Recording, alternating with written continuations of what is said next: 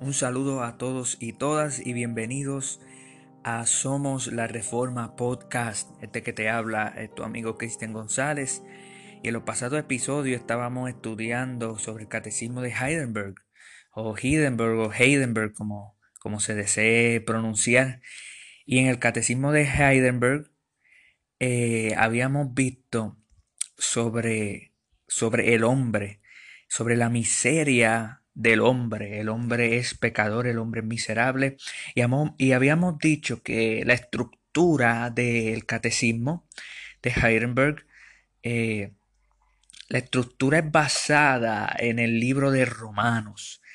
Eh, la estructura es basada en el libro de Romanos. Si nosotros vamos al libro de Romanos, eh, vemos que Pablo tiene diferentes argumentos, van en cierto orden, y el, el catecismo también va en ese mismo orden. Pablo al principio habla sobre la pecaminosidad del hombre, eh, luego habla sobre la redención del hombre y luego habla sobre cómo debemos de vivir esa gratitud.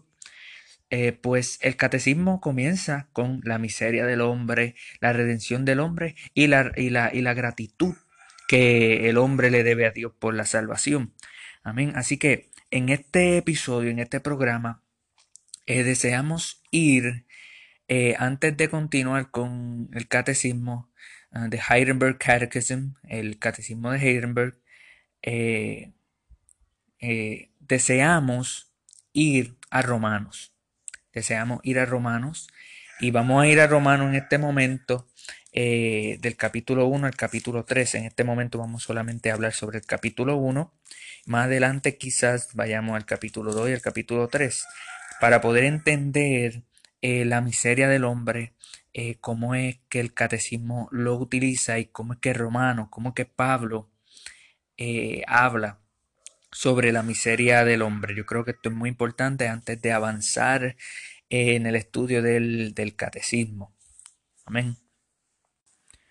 Y entonces vamos a poder comenzar con el capítulo 1. vamos a ir desde los versos 16 hasta el final, que es el verso 32. Hasta el verso 32. Amén. Eh, los vamos a, leer y luego vamos a revisar algunas cosas que tienen que ver con la miseria del hombre y cómo Pablo comienza este argumento. Antes de leerlo, eh, quiero hacer algo eh, específico que quiero que tengan en mente cuando vayamos a leer del capítulo 1 al capítulo 3 y es que eh, a través de la historia, eh, tanto reformados como luteranos han estado de acuerdo que el centro, el foco, eh, el tema, el tema, de team, el tema de, de Romanos, capítulo 1 al capítulo 3, el tema que Pablo enfatiza en Romano, el tema central es soteriológico. Ese es eh, la interpretación eh, que tanto reformados como luteranos les, les dan a, los primeros tres capítulos del libro romano. Esa es la postura tradicional, si, si podemos decir, llamarle de esa manera. Y es que se debe de interpretar estos tres capítulos con un lente, con un foco específico, con el tema central, el paradigma central de lo que es la soteriología, el estudio de la salvación. En tiempos recientes eh, se han levantado eh, diferentes maestros eh, con un nuevo paradigma. Y aunque no vamos a entrar en, este, en estos episodios en todo lo que significa esos nuevos paradigmas, porque no estamos de acuerdo con ello, queremos, más sin embargo, queremos decirle que existe una nueva perspectiva de Pablo. personas como Tom Wright, evocan este nuevo, este nuevo paradigma es un paradigma de revisión, es un paradigma sociológico. Así que el tema central para ellos no es la salvación en los, en los primeros tres capítulos de Romano. El, el, tema central para ellos no es la salvación, el tema central para, para ellos, el tema central de Pablo es social, es un problema social entre judíos y gentiles. Por eso es que escucharemos eh, que el capítulo 1 habla de cosas que, wow, que harían los gentiles. En el capítulo 2, eh, wow, cómo los judíos también hacen esas cosas. Y en el capítulo 3, mira cómo todos hacen pecado, como todos. Y aunque la perspectiva es sociológica se ha dado cuenta de que sí, de que el texto está diciendo que algo para gentiles y es para judíos, pero ese no es el tema central de Pablo. La perspectiva, la nueva perspectiva de Pablo, eh, bajo el paradigma eh, sociológico, quiere eh, desviar el tema de la salvación, de las conclusiones que Pablo hace sobre la salvación, para de alguna manera justificar una nueva enseñanza de lo que es la justificación. Esto es un ataque a la doctrina de sola fide. Esto es un ataque a la doctrina de la justificación por la sola fe. Y aunque no vamos a entrar en estos episodios porque, pero, eh, ¿verdad? No queremos aceptar e-, esa postura, más sin embargo, de vez en cuando eh, vamos a ver que Pablo habla de gentiles, Pablo habla de judíos y nosotros no tenemos problemas con eso. El problema es decir que ese es el tema central de Pablo. Ese no es el tema central de Pablo. Eh, eso puede estar alrededor de la idea de Pablo, eso puede ser parte de un subtema que salga de Pablo, pero no es el tema central de Pablo. Si fuera el tema central de Pablo, no, no, no, no, no continuaría en el capítulo 4 hablando de la justificación por la fe. Eh, continuaría hablando sobre los males sociales de judíos y gentiles. Así que ese no es el tema central de Pablo. Ahora, habíamos dicho que el tema anterior, el, foco central de la reforma y de los reformados y de los luteranos es soteriológico.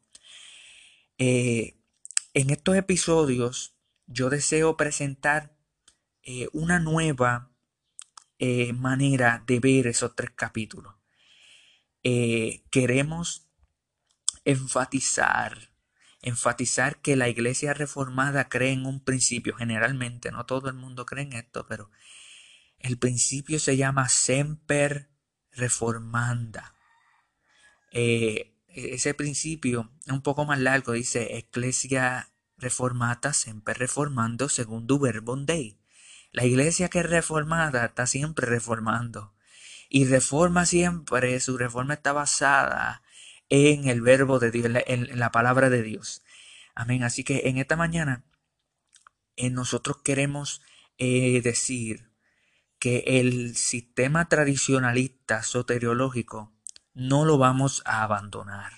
El sistema de los reformados y, de los luteranos, que es el centro focal, eh, que es la soteriología, no queremos abandonar eso.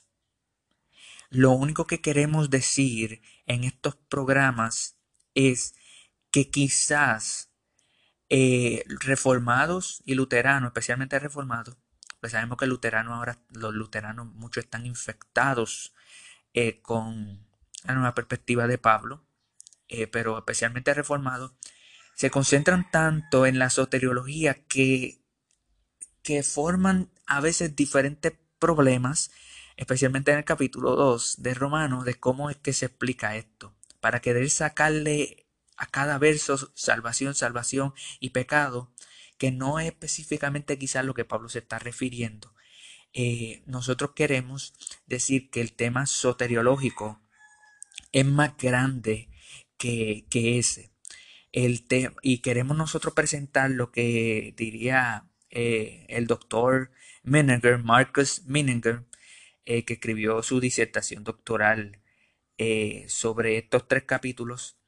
Eh, y es que el tema central de estos tres capítulos, los primeros tres capítulos de Romanos, no es, el tema central no es soteriológico. Pablo hace unas conclusiones soteriológicas y, Pablo utiliza sus presuposiciones antropológicas y soteriológica para llegar a, esas mismas conclusiones que él da especialmente en el capítulo 3. Pero el tema central de Pablo quizás no es tanto la salvación. Pablo utiliza eh, otro tema que vamos a presentar en este momento para él hacer una conclusión fuerte de la salvación, cosa que reformado y luterano estamos de acuerdo.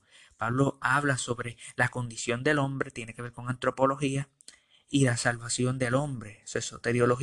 Pero el tema central de Pablo, el doctor Menninger eh, evoca de que el tema central de Pablo está en revelación.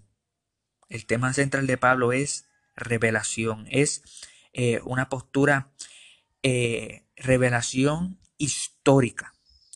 Sea que Dios está haciendo algo a través de la historia y esa historia está revelando algo. Hay una, hay una creación continua, hay una providencia continua, eh, como diría eh, este, eh, es el tema central de Pablo hablar sobre la revelación y cómo eso funciona en, las, en la salvación. Así que no queremos abandonar el sistema reformado. Aquí nosotros somos reformados. Lo único que queremos hacer es aplicar siempre reformanda. Queremos nosotros ver cómo Pablo trabaja el tema de revelación. Pablo constantemente está hablando en esos tres capítulos sobre cosas que se manifiestan, sobre revelación, sobre cosas que se hacen claras.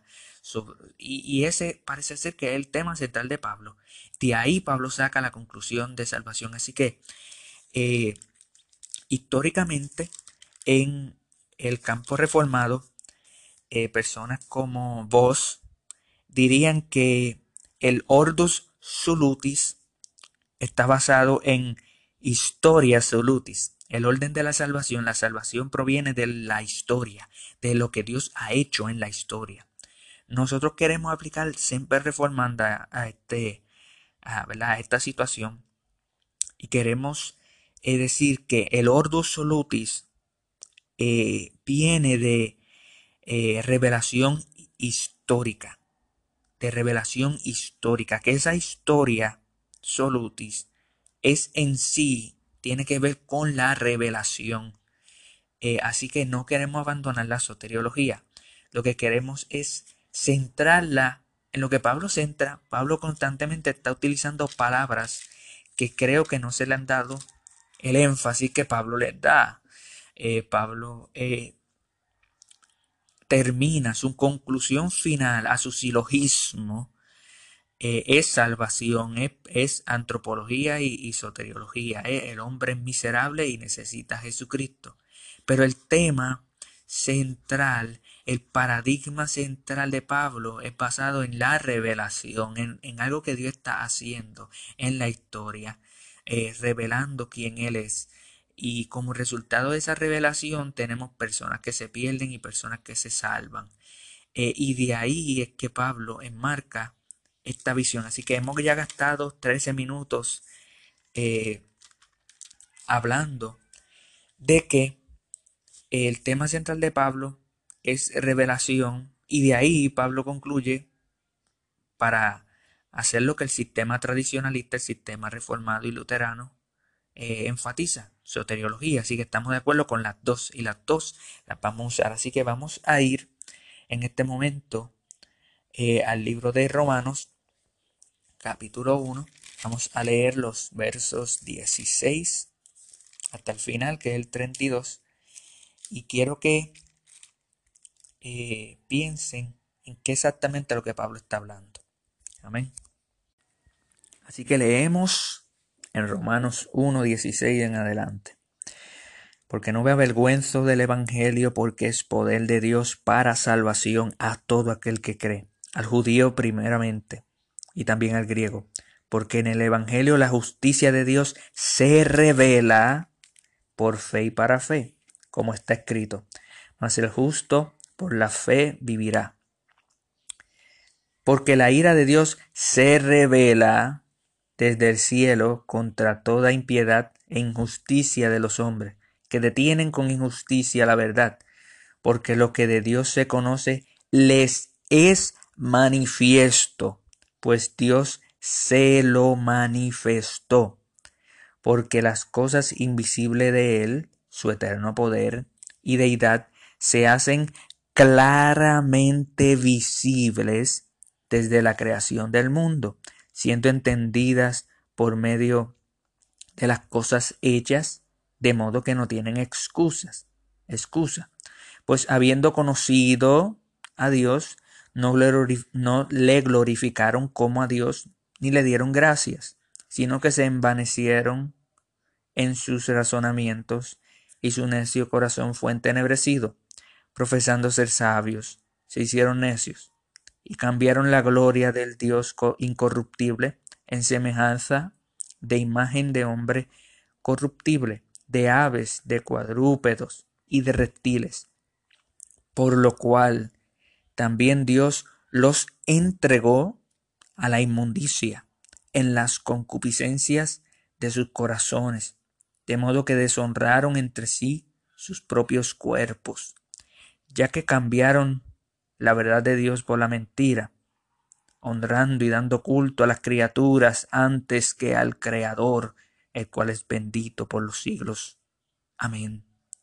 Por esto Dios los entregó a pasiones vergonzosas, pues aun sus mujeres cambiaron el uso natural por el que es contra naturaleza, y de igual modo también los hombres, dejando el uso natural de la mujer, se encendieron en sus lascivias, unos con otros, cometiendo hechos vergonzosos, hombres con hombres, y recibiendo en sí mismos la retribución debida a su extravío. Y como ellos no aprobaron tener en cuenta a Dios, Dios los entregó a una mente reprobada para hacer cosas que no convienen, estando atestados de toda injusticia, fornicación, perversidad, avaricia, maldad, llenos de envidia, homicidios, contiendas, engaños y malignidades, murmuradores, detractores, aborrecedores de Dios, injuriosos, soberbios, altivos, inventores del, de males, desobedientes a los padres, necios, desleales, sin afecto natural, implacables, sin misericordia, quienes habiendo entendido el juicio de Dios, que los que practican tales cosas son dignos de muerte, no solo las hacen, sino que también se complacen con los que las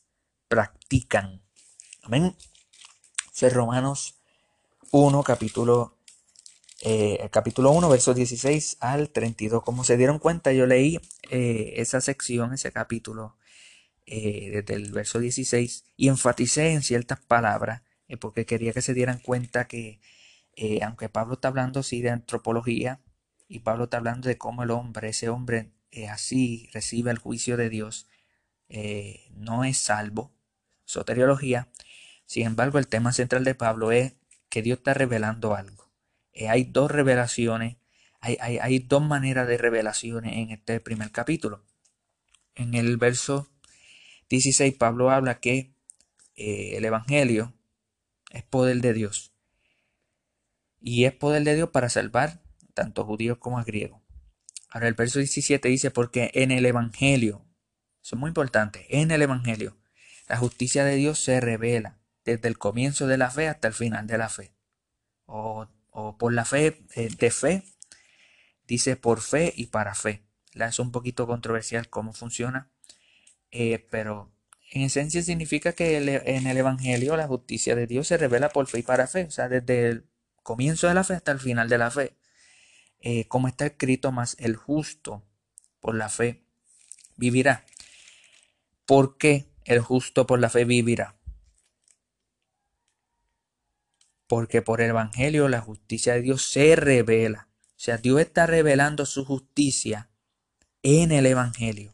La justicia se revela por fe y para fe. En el Evangelio. Eso es muy importante. Es en el Evangelio que la justicia de Dios se revela por fe y para fe. Pero Pablo está hablando que es algo que Dios está revelando. Es el tema central. de Pablo, Pablo está revelando algo. Eh, Dios está revelando algo, perdón. Eh, y Pablo está haciendo énfasis que en el Evangelio, yo quiero que ustedes sepan que en el Evangelio la justicia de Dios está revelando. Eh, se revela por fe desde el comienzo de la fe hasta el final de la fe, la justicia de Dios se está revelando en el Evangelio. Como dice la Escritura, más el justo por la fe vivirá. Amén. Pero luego Pablo, eh, Pablo habla, eh, cambia como, no es que cambia de tema, sino que Pablo quiere explicar qué, y qué sucede con la justicia de Dios, que, que fuera de la, del Evangelio, de esa revelación que se revela que, por fe y para fe. ¿Qué es lo que tú tienes?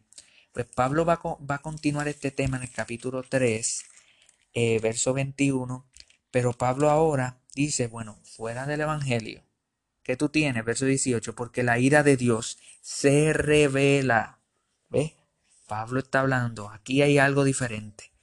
En el verso 17, la justicia de Dios es la que se está revelando en el Evangelio, por fe y para fe. Pero sin el Evangelio, tú lo que tienes es la ira de Dios revelándose. Revelándose. Eso es muy importante para Pablo. Porque la ira de Dios se revela desde el cielo contra toda impiedad e injusticia de los hombres. Ok, impiedad e injusticia eh, está haciendo como que un recuento de los diez mandamientos. Los primeros cuatro mandamientos tienen que ver con la piedad, tienen que ver con Dios, y los otros seis tienen que ver con justicia, como amar a nuestro prójimo. Y Pablo parece ser que está diciendo, eh, estos hombres, los hombres, las personas, la ira de Dios se revela desde el cielo contra toda impiedad e injusticia. ¿Y cómo sabemos que alguien, eh, que, que esas personas, qué estándar estamos utilizando para decir esas personas eh, son, están bajo impiedad e injusticia? Bueno, la ley, la ley de Dios, la, la ley moral de Dios. Amén. Y Pablo está diciendo que la ira de Dios se revela desde el cielo. Y, Pablo está hablando en el presente indicativo. O sea, Pablo está diciendo, eh, la ira de Dios se está revelando ahora en el primer siglo. Cuando Pablo está escribiendo esto, Pablo está diciendo, esta ira de Dios, que muchas personas dirían, no, esto es para el infierno. No, vamos a ver en el capítulo 2 que hay una ira de Dios que se va a revelar también en el infierno, en el juicio de Dios eterno. Amén. Pero en este capítulo, eh, Pablo está hablando en el presente. La ira de Dios se está revelando ahora.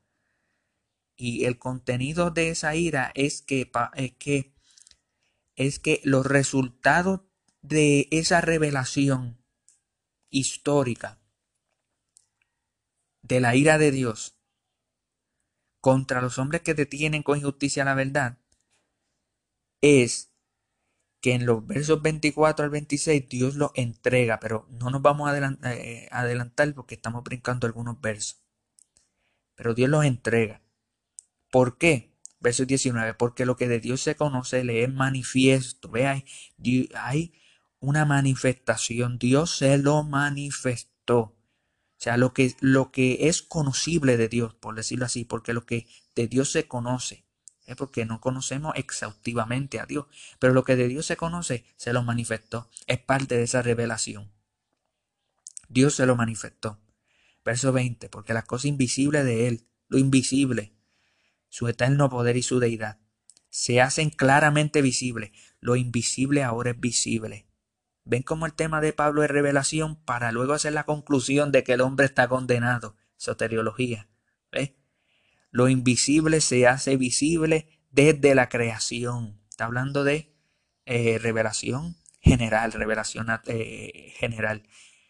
Eh, se hacen claramente visibles desde la creación del mundo siendo entendidas por medio de las cosas hechas. ¿Quién entiende? Bueno, el, el, agente que tiene la capacidad para entender, está hablando del hombre. Los hombres que detienen con injusticia la verdad, Dios eh, se lo manifestó. Dios, lo que, se, lo que es conocible de Dios se lo manifestó. Porque lo que, se, lo que es invisible, Dios se lo hace visible.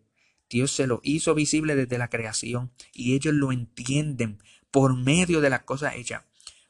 ¿Cuáles son los mecanismos que el hombre utiliza para entender esta revelación? Para entender esta manifestación, lo conocible de Dios, lo invisible de Dios que se hace visible. ¿Cuál es el mecanismo? ¿Cuál es el auto? Bueno, siendo entendida por medio de las cosas hechas. Eso no solamente incluye eh, las cosas hechas externas al hombre, también las cosas hechas internas del hombre, porque el hombre fue hecho. Obviamente eso incluye la mente. El hombre el contenido de la revelación de Dios que dice que Dios existe, mira quién Dios es, lo conocible de Dios, lo invisible de Dios que se hace visible, es en la creación, en el hombre y en la revelación especial, que es la escritura, es la Biblia. Eh, y cuando dice siendo entendida por medio de las cosas hechas, tenemos que tener cuidado de decir, pues solamente tú sabes que Dios existe, eh, porque tú ves la creación. Bueno, yo quiero argumentar que estas cosas, eh, que Dios existe de tal manera, como dice el verso 20, para que no tengan excusa, dice el verso, siendo entendida por medio de las cosas hechas. Eso incluye el cerebro, la mente, la, persona. O sea que la, el mecanismo para que las personas sepan lo conocible de Dios, lo visible de Dios, eh, lo invisible de Dios que se hace visible por, en, en la creación, se entienden por medio de las cosas hechas, no solamente es externo, es interno también. Y vamos a ir el capítulo 2 más adelante eh, para ver cómo es que los gentiles también tienen la ley, la obra de la ley en sus corazones, pero no nos vamos a adelantar. Eh, esto es para los que creen que el hombre tiene alguna excusa. Pablo dice que no, que no hay excusa. Verso 21, pues habiendo conocido a Dios, no le glorificaron. Ellos conocían a Dios. No le glorificaron como a Dios ni le dieron gracias, sino que se envanecieron en su razonamiento, y su necio corazón fue entenebrecido. Fíjese cómo aquí no está diciendo que alguien le fue a predicar a Jesucristo para decirle, mira, Dios existe. No, estas personas ya sabían, y ellos tenían el contenido, el conocimiento de que Dios, de que Dios existe, y no le glorificaron. El punto, el punto focal de conocer a Dios, de, de, de lo que se manifiesta, de lo invisible de Dios que se hace visible desde la creación del mundo. La razón por la cual se hace eso, para conocer a Dios, es glorificarle y darle gracia. Eso es lo que dice el verso 21. No le glorificaron como a Dios, ni le dieron gracia. Profesando ser sabios, se hicieron necios. Y cambiaron la gloria del Dios incorruptible en semejanza de imagen de hombre corruptible, de ave de cuadrúpedo y de reptiles. Ok, ahora vamos a ir a lo que habíamos dicho, eh, que el hombre hace esto, que tiene que ver con idolatría también, porque el hombre está cambiando la imagen, está cambiando la gloria de Dios en una imagen de hombre, en idolatría, cambiando quién Dios es eh, por otras cosas. Pero también tenemos que ver que el verso 18 dice, porque la ira de Dios se revela desde el cielo. Y esto tiene unas consecuencias. El hombre que detiene con injusticia la verdad, que, que suprime con injusticia la verdad. Si detiene con injusticia la verdad, porque tiene la verdad. Porque tú no puedes suprimir algo que tú no tienes. Amén. Eh, pero estos hombres, esta, esto que está sucediendo en este momento tiene unas implicaciones esta revelación, esta ira que se revela desde el cielo, tiene como resultado el verso 24, que es que Dios los entregó. Dios los entregó a la en la inmundicia, en la concupiscencia de sus corazones, ya que cambiaron, de modo que deshonraron entre sí sus propios cuerpos, ya que cambiaron la verdad de Dios por la mentira. Tenían la verdad porque tú no puedes cambiar algo que tú no tienes, honrando y dando culto a las criaturas antes que al Creador, el cual es bendito por los siglos. Amén. Amén. Estas personas daban culto a la criatura. Ahora, en el verso 26 tenemos una segunda vez que Dios las entrega. La ira de Dios que se está revelando desde el cielo tiene número uno que Dios los entrega a la inmundicia. Pero también hay una, hay, por segunda vez Dios los entrega. Verso 26. Por esto Dios lo entregó a las pasiones vergonzosas. Y aquí es donde vemos por primera vez eh, eh, Pablo en el libro romano.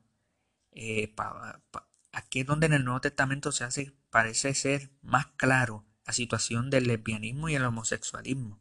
Miren cómo dice, pues aún sus mujeres cambiaron el uso natural por el que es contra naturaleza y los hombres. Y de igual modo, también los hombres, dejando el uso natural de la mujer, se encendieron en sus lascivias uno con otro, cometiendo hechos vergonzosos, hombre con hombre, y recibiendo en sí mismo la retribución debida a su extravío.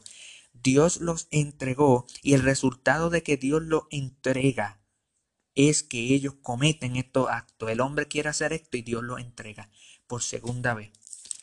Luego dice que como ellos no aprobaron a Dios, verso 28, no, aprobado, no aprobaron tener en cuenta a Dios, Dios lo entrega por una tercera vez. Esto es muy importante porque esto es parte del verso 18, que es que la ira de Dios se está revelando. ¿Cómo la ira de Dios se revela? Porque Dios los entrega una vez, dos veces, tres veces. Dios los entrega y cada vez es peor. El pecado cada vez es peor, es mayor. Eh, como resultado de ese entregar que tiene su base en la revelación de la ira de Dios. Eso es lo que Pablo está argumentando. La base, el tema central es que la ira de Dios se está revelando. Hay una revelación de la ira de Dios en este tiempo para estas personas. Que para ciertas personas, eh, de, todas de todas las personas que suprimen la verdad con injusticia, que, que, que lo que es de Dios se les conoce, que ellos los conocen, lo invisible de Dios es visible, ellos entienden, pero ellos, profesando ser sabios, se hacen necios. Esa ira de Dios que se revela, Dios, el resultado es que Dios lo entrega una vez para cometer ciertos pecados según ellos, que según el corazón de ellos. Y Dios los entrega por segunda vez. Fíjese que Pablo no agrupa todos estos pecados para simplemente decir, y Dios los entregó ella, y hicieron todo esto. No, hay algo continuo. Lo entregó una vez, lo entregó por segunda vez, y ahora lo entrega por tercera vez. es parte de la, de la revelación eh, que la ira de Dios se revela desde el cielo, desde el cielo. Eso es parte de la revelación de Dios. Verso 28. Dios lo entregó una, ahora a la mente. La mente queda reprobada para hacer cosas que no convienen. ¿Cuál es el resultado de, de que la ira de Dios se revela desde el cielo? Dios lo entregó una vez para hacer ciertas cosas. Dios lo entrega por segunda vez. Esta tercera vez Dios lo vuelve a entregar, pero esta vez afecta completamente la mente para hacer cosas que no convienen. Estando atestado de toda injusticia, fornicación, perversidad, avaricia, maldad, lleno de envidia. Pablo continúa hablando montón de pecados horribles, unas conductas horribles, unos pensamientos horribles. Eh, y la razón por la cual Pablo está hablando es que esta, eh, esta ira de Dios se está revelando. Eh, no es que se reveló, no es que ya la ira de Dios se reveló desde el cielo. No, no, no, eso no, eso no es lo que dice el texto en griego. No dice pasado, no está utilizando pasado. Tampoco está diciendo que la ira de Dios se revelará. No, no, tampoco. La ira de Dios se está revelando. Pablo está diciendo, la ira de Dios se revela ahora, desde el cielo. Desde el cielo. Y el resultado de esa ira de Dios que se revela ahora, que se está revelando ahora, es que poco a poco se revela más la ira de Dios cuando Dios, como resultado de esa revelación de la justa ira de Dios sobre estos hombres, sobre estas mujeres, es que Dios los entrega una vez, Dios los entrega por segunda vez, Dios los entrega por tercera vez y cada vez revelando más ira. ¿Ven cómo el tema focal de Pablo es que Pablo hace unas conclusiones soteriológicas basadas en la revelación de Dios? Histórica, la revelación de Dios histórica en la historia. En, en el proceso histórico, eh, Dios está revelando eh, eh, su ira contra estas personas. Dios está mostrando que Él es justo en su ira cuando castiga a estas personas. ¿Y cómo las castiga? Entregándolas. Entregándolas por primera vez, por segunda vez, por tercera vez. Y Pablo concluye en el verso 32, haciendo algo y, dejando el tema abierto para nuevas, para, para el capítulo 2, para nuevas conclusiones. Eh, y vamos a ver por qué. Verso 32. Porque quienes habiendo entendido, esta gente entienden el juicio de Dios. Ellos entienden que los que practican tales cosas son dignos de muerte. ¿De dónde Pablo saca esto? Pues de la ley. ¿Cuál ley específicamente? Bueno, la ley civil. La ley civil. Porque en la ley civil todas estas cosas, eh, generalmente hablando, eran dignas de muerte, se le daba la pena de muerte. Eh, y Pablo, eh, no queremos entrar en un tema controversial porque Pablo, el tema central de Pablo no es si a estas personas se les debe dar pena de muerte en estos tiempos. No vamos a entrar en nada de eso porque ese no es el tema de Pablo. El tema de Pablo es que estas personas entienden el juicio de Dios. ¿Qué juicio de Dios? La ira de Dios que se está revelando. Ellos comprenden eso, que los que practican tales cosas son dignos de muerte. Y ellos, aun sabiendo eso, no solo las practican, sino que también se complacen con los que las practican. Fíjense cómo Pablo no termina diciendo, quienes habiendo entendido el juicio de Dios, que los que practican tales cosas son dignos de muerte, punto, y ya. Y vamos a hablar sobre el hombre que no tiene excusa en el capítulo 2. No, no, no. Por eso es que es muy importante esto. Pablo dice, no solo las hacen, sino que también se complacen con los que las practican. O sea, ellos las hacen, pero con, lo que se, con los demás, ellos también se complacen. Eso es parte de la revelación de la ira de Dios. Y en el verso 32 ellos entienden que eso es el juicio, entendiendo el juicio de Dios. Así que en el verso 17, Pablo dice, en el Evangelio, este, eh, eh, la justicia de Dios se revela por fe y para fe. En el Evangelio. El Evangelio revela la justicia de Dios. El tema central es revelación, pero la conclusión es, el, justo por la fe vivirá, es salvación. Y fuera del Evangelio, el verso 18 en adelante, fuera del Evangelio, tiene estas personas con ira, revelándose desde el cielo. Obviamente Pablo no está diciendo que esto sucede universalmente a todos. Porque en el capítulo 2 vamos a ver que hay un hombre que no le está pasando esto. La ira de Dios no se está revelando en este tiempo presente. En el siglo I cuando Pablo escribió esto. No se está revelando la ira de Dios. Así que tampoco debemos de nosotros utilizar eh, bajo el paradigma soteriológico ¿verdad? de los reformados y los, y los luteranos, de decir que este capítulo 1 aplica para todo ser humano aquí en el planeta. No necesariamente. Pablo tiene unas presuposiciones y de esas presuposiciones Pablo hace unas conclusiones. ¿Ok? Las presuposiciones de Pablo es que todas las personas conocen a Dios, sí, eh, detienen con injusticia la verdad, Dios les manifiesta cosas. Lo invisible de Dios se hace visible mediante la creación y por medio de todas las cosas hechas por Dios. Que ellos no le glorifican a Dios. Claro que sí. Pablo hace unas conclusiones que aplican a todo el mundo. Pero en el capítulo 2 vamos a ver más adelante, en un próximo episodio, que la ira de Dios no se está revelando contra todo el mundo, aun cuando todo el mundo conoce a Dios.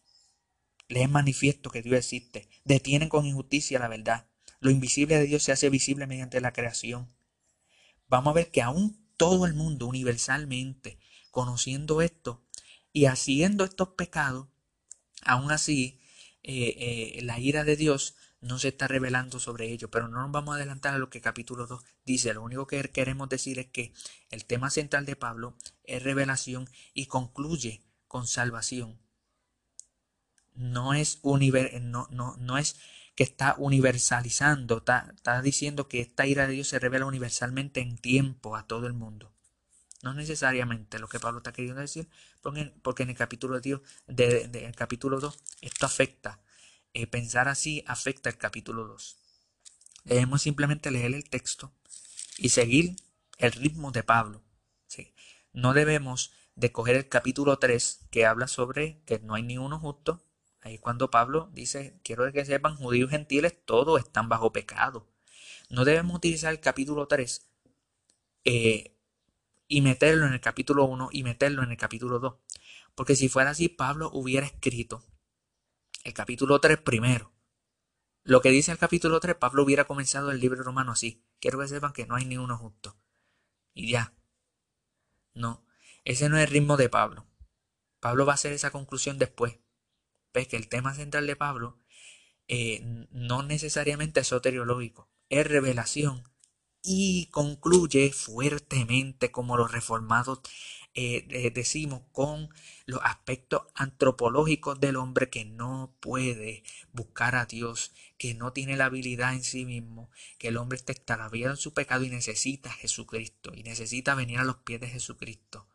Esa es la conclusión de Pablo no es el método. El método de revelación, la conclusión es, salvación. Así que, ¿cuál es el punto de este mensaje en este momento en Romanos 1? Que venga a los pies de Jesucristo.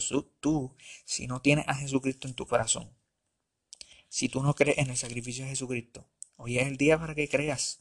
Ven a Jesucristo, arrepiéntete, porque tú sabes que la ira de Dios se revela contra el cielo. Quizás no se esté revelando ahora, pero hay un infierno que espera a todos aquellos que han roto la ley de Dios. Así que, ¿cuál es la salida? Es Jesucristo. Tú has pecado en contra de Dios. Quizás tú no has cometido todos estos pecados. El punto de Pablo no es mostrar que todas estas personas que la ira de Dios se revela hacen todos estos pecados. No, no, sabemos que existen eh, personas que malinterpretan estos textos para decir que pues todas las personas que se está revelando la ira de Dios, todas estas personas tienen que cometer todos estos pecados. Eso no es el argumento de Pablo. No, precisamente eso es lo que Pablo quiere evitar. Pablo menciona todos estos pecados para dejar saber, yo quiero que ustedes sepan que hay algunos que están haciendo esto, están haciendo lo otro, están haciendo esto. Y eso es parte de que Dios los entrega. Parte de la ira de Dios revelándose desde el cielo. Así que quizás tú no estás practicando todas estas cosas pero tú estás practicando pecado, algún tipo de pecado. Todo, todo, todo ser humano, todos nosotros hemos pecado delante de Dios. ¿Cuál es la solución? Jesucristo. No tenemos otra solución. Jesucristo pagó el precio en la cruz del Calvario por nuestros pecados. Y nosotros ahora tenemos que creer en Él y arrepentirnos, para que Él nos vista de su justicia, para nosotros recibir la justificación por la sola fe para así poder gozar de Él, glorificarle para siempre, y tener una nueva vida, vida eterna, nueva criatura somos. Cuando venimos a los pies de Jesucristo, Jesucristo nos cambia, nos transforma. Y ya la ira de Dios no se revela desde el cielo contra toda impiedad de los hombres que detienen con justicia la verdad, porque tú no vas a detener, a suprimir con injusticia la verdad. Tú la vas ahora a profesar si tú crees en Jesucristo y vienes a Él. Ahora lo que se va a revelar en tu vida es que en el Evangelio que tú crees, si tú vienes hoy a los pies de Jesucristo, ese Evangelio, este mensaje, esta buena noticia, eso es lo que significa Evangelio, buenas noticias. La justicia de Dios se va a revelar por esa fe que Dios puso en ti, ese don, por fe. Y hasta el final de la fe, para fe. Porque más, la escritura dice, más el justo por la fe vivirá. Amén. Así que este fue un episodio un poco largo, pero era muy importante hablar de esto. Así que Dios les bendiga. Esto ha sido un episodio más de Somos la Reforma Podcast. Hasta la próxima.